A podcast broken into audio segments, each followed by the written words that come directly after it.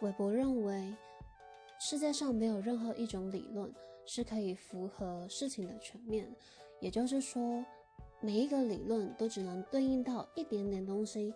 那只有所有理论的集合，它才可以趋近于事情的完整。那么，看书其实就是增加知识、增加认知的最好一种方法。所以，其实很多爱看书的人，或许不只是喜欢阅读而已，应该是更多的对知识的追求，对真实的追求。